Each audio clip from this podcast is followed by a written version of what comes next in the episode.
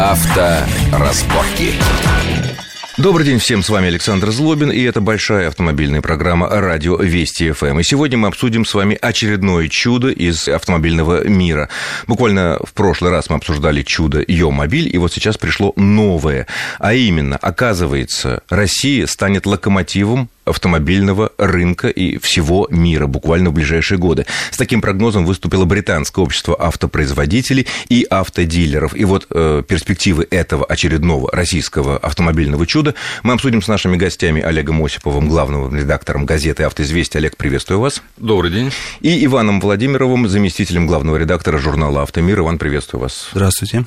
Итак, как вы расцениваете вот это заявление британских экспертов, которые считают, что именно России наиболее динамично развивающаяся автомобильная держава, и мировой автопром спасется прежде всего за счет России.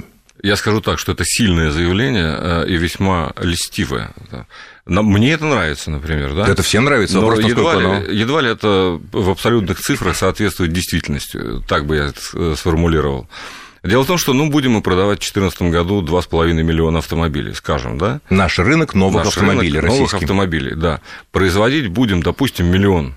И сравним это с китайцами, которые продают около 15 миллионов автомобилей в год и производят так, э, чтобы не соврать, миллионов пять вот, э, вот логика британских экспертов. Э, по их расчетам, иностранные производители, имеющие свои заводы в России, э, буквально уже в 2011 в этом году удвоят производство. Если в прошлом году было собрано 340 тысяч иномарок, то в этом году будет 660 тысяч. В 2012 году, не будем заглядывать пока дальше, объем производства только на зарубежных заводах России превысит миллион автомобилей. И это не считая автоваза и газа и так далее.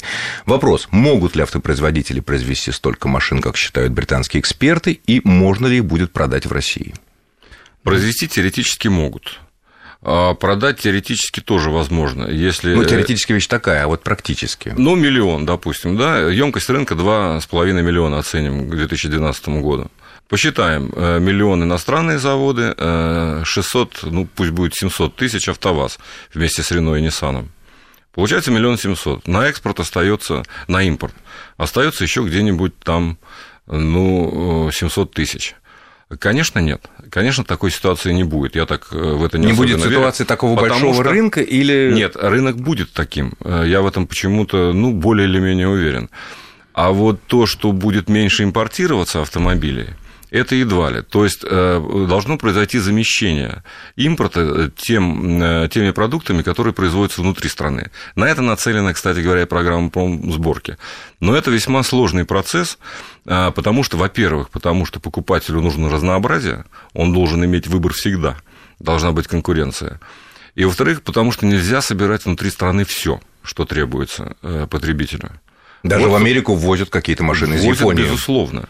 На том и стоит рынок. Кроме всего прочего, мы вступаем с вами в ВТО. И то, что делается в те режимы, которые существуют сейчас, если мы вступим в ВТО, они перестанут существовать через 5, ну, в крайнем случае, через 10 лет. Там есть поэтапное снижение ввозных таможенных пошлин. До нуля практически. Нет, ну, нет со до нуля. до нуля. Это еще так, ну, по-хорошему, лет через 10-15. Но то, что заметное снижение в самые первые годы, это уже будет. Через 5 лет через 5 лет. Да, первое снижение существенное через 5 лет. Да, и дальше по проценту в да, год. Иван, ваша оценка, ваша оценка возможности такого гигантского рывка в производстве автомобилей в России и их возможности продать в России, потому что производить без возможности продать смысла абсолютно ну, никакого нет. По поводу объемов производства я спорить с Олегом не буду. Действительно, если будет необходимость, заводы напрягутся и произведут. А вот в емкости нашего рынка я так не уверен. Я думаю, что он уже сегодня близок к насыщению по объемам. А сейчас у нас рынок в год получается где-то... 2,2 прогнозирует да, Ассоциация Европейского. В этом году. А в прошлом году было до двух не дотянули. Немножко, миллионов. Да. Немножко не дотянули. Хорошо. Тут огромную роль, э, и по мнению британских экспертов, играет э, новые, новые правила промсборки, которые российское правительство установило для иностранных автопроизводителей, э, которые вот в ближайшее время должна вступить в силу. И там довольно такие цифры заданы принципиально высокие.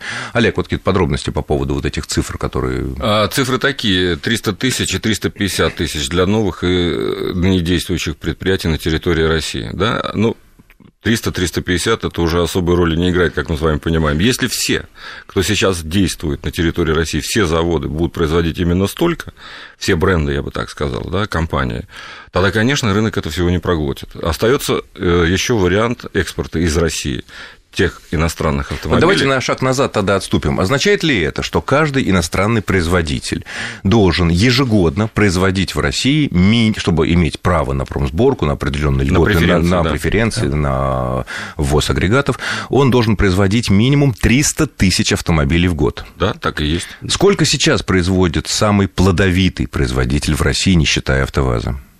150, да? Да, не более 150. Это Ford или Volkswagen? Это Ford. Это Ford, 150 тысяч. Ford, Hyundai сейчас будет к нему подтягиваться. Но пока не производит. Но пока не подтягивается, но Solaris идет неплохо.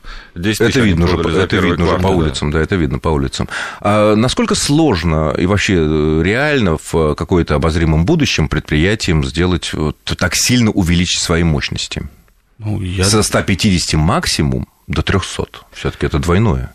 Я думаю, что довольно сложно, что заводы построены, заводы действуют, то есть перестраивать заводы в процессе выпуска автомобилей – это нетривиальная задача. А проектная мощность самая большая на сегодняшний день у завода Toyota под Питером, и она составляет 200 тысяч, там 200 с копейками автомобилей.